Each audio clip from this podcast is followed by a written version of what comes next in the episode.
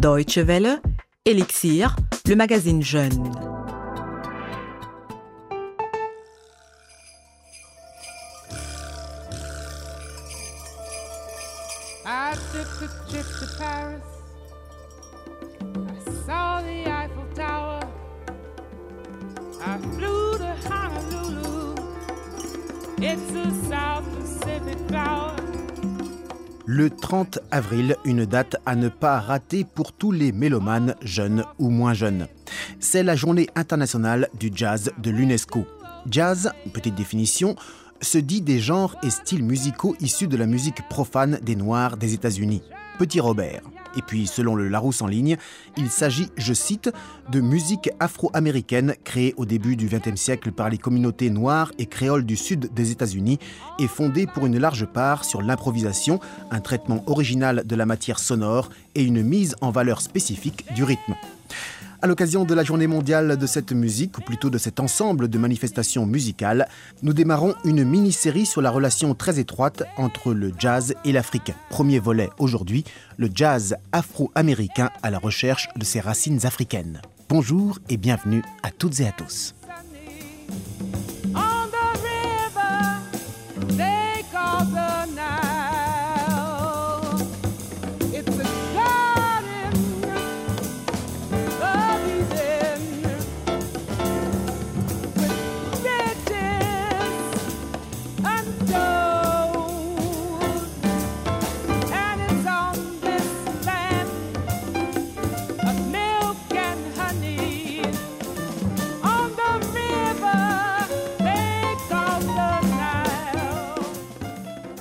Le jazz est donc né au XXe siècle aux États-Unis. C'est l'esclavage qui constitue ses fondations, ou plutôt la façon dont celui-ci stimule l'importance des musiques traditionnelles au sein des communautés prisonnières en réponse à la déculturation subie par les esclaves. Ils ont été lentement désafricanisés par la séparation des familles et des membres d'une même tribu, par la difficulté de communication entre Africains de langues différentes, par l'interdiction de pratiques religieuses ou spirituelles traditionnelles, et puis par l'oubli ou l'interdiction de certaines pratiques musicales. La musique des Afro-Américains est devenue jazz au contact du folklore anglo-saxon régnant aux Amériques à l'époque et en réponse à l'utilisation d'instruments occidentaux.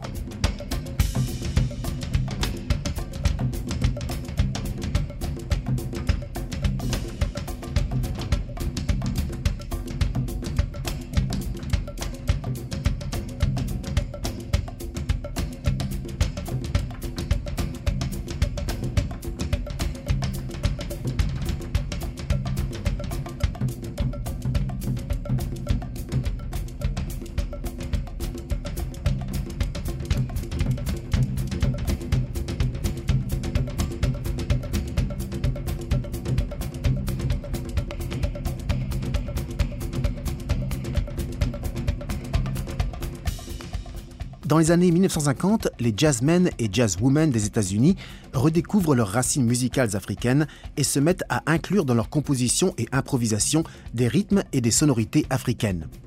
En 59, un album du maître percussionniste nigérian Babatunde Olatunji, que nous entendons en arrière-fond dans un enregistrement plus récent, révolutionne la perception des Afro-Américains qui n'ont jamais entendu pareille musique. Dès lors, le retour aux sources est sonné. Et cela n'étonnera personne que ce soit un batteur, en l'occurrence Max Roach, qui sera le premier jazzman à jouer avec un musicien africain. Il invite en effet en 1960 Olatunji sur un album avec notamment Abbey Lincoln, dont la voix nous a accompagnés au début de cette émission. La voici encore dans un autre morceau intitulé African Lady, enregistré avec entre autres Max Roach à la batterie, Coleman Hawkins et Eric Dolphy au saxophone en 1961.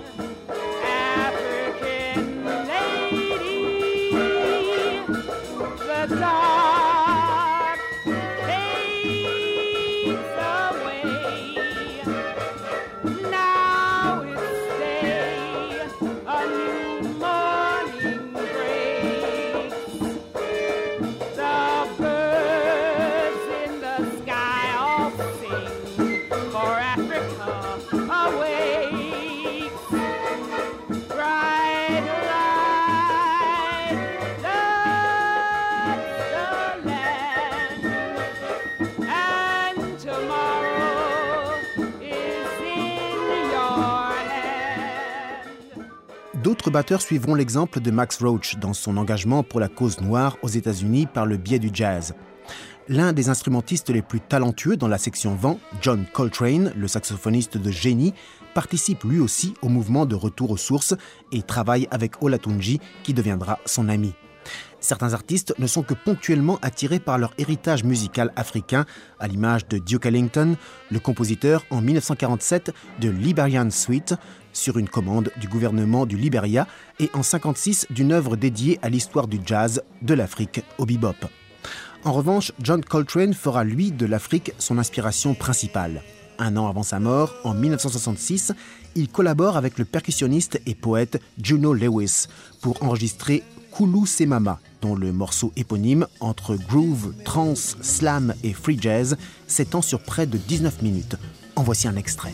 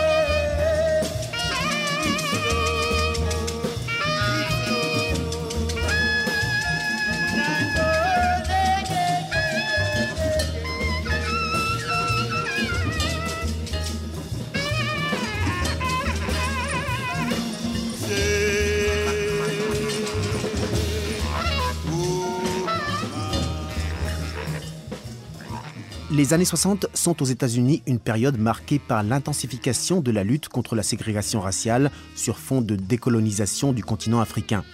Dans ce contexte, Randy Weston, pianiste et compositeur new-yorkais, se lance dans l'exploration des liens entre le jazz et l'Afrique.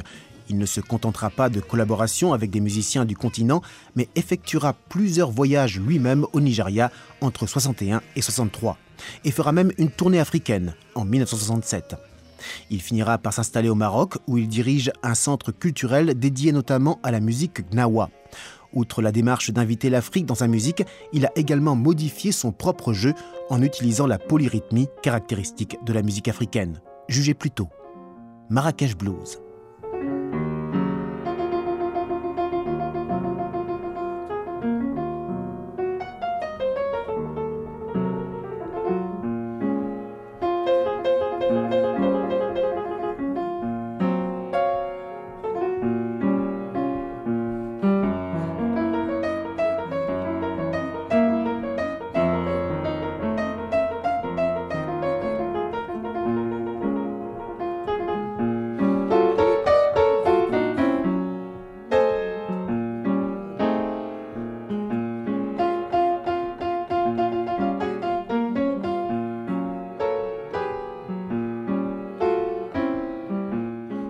L'improvisation fait partie des composantes fondamentales du jazz.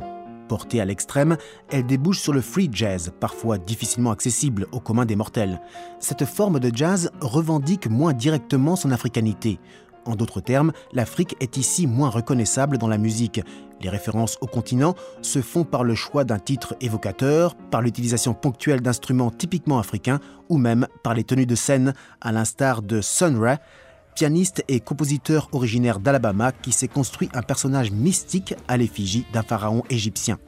Il est l'un des représentants du free jazz à connotation africaine, au même titre que Archie Chep ou Farrah Sanders. Ce dernier que nous écoutons dans Our Roots Began in Africa, en français Nos racines ont débuté en Afrique, accompagné du joueur de kora gambien Fodai Moussa Sousso.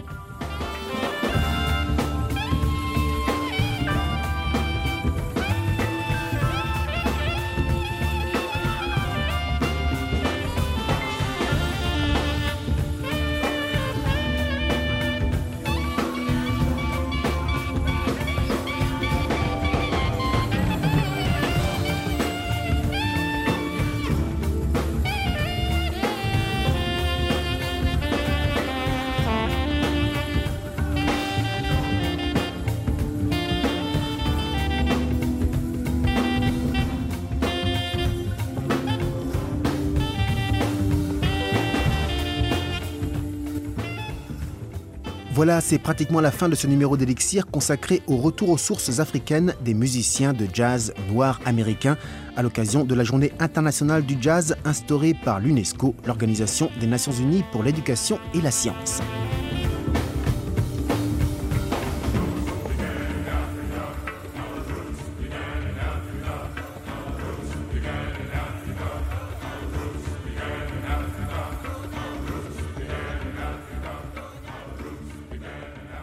Le podcast de cette émission est comme toujours disponible sur dw.de français. La semaine prochaine, nous nous pencherons sur les relations entre le jazz et l'Afrique de la perspective africaine, avec notamment l'avènement de la world music. Voici un avant-goût pour nous quitter Jingo, un titre culte de Babatunde Olatunji, le percussionniste nigérian à l'origine. Nous l'avons vu du regain d'africanité dans le jazz afro-américain. Il est accompagné ici de l'inimitable guitariste Santana. Au revoir et à très bientôt.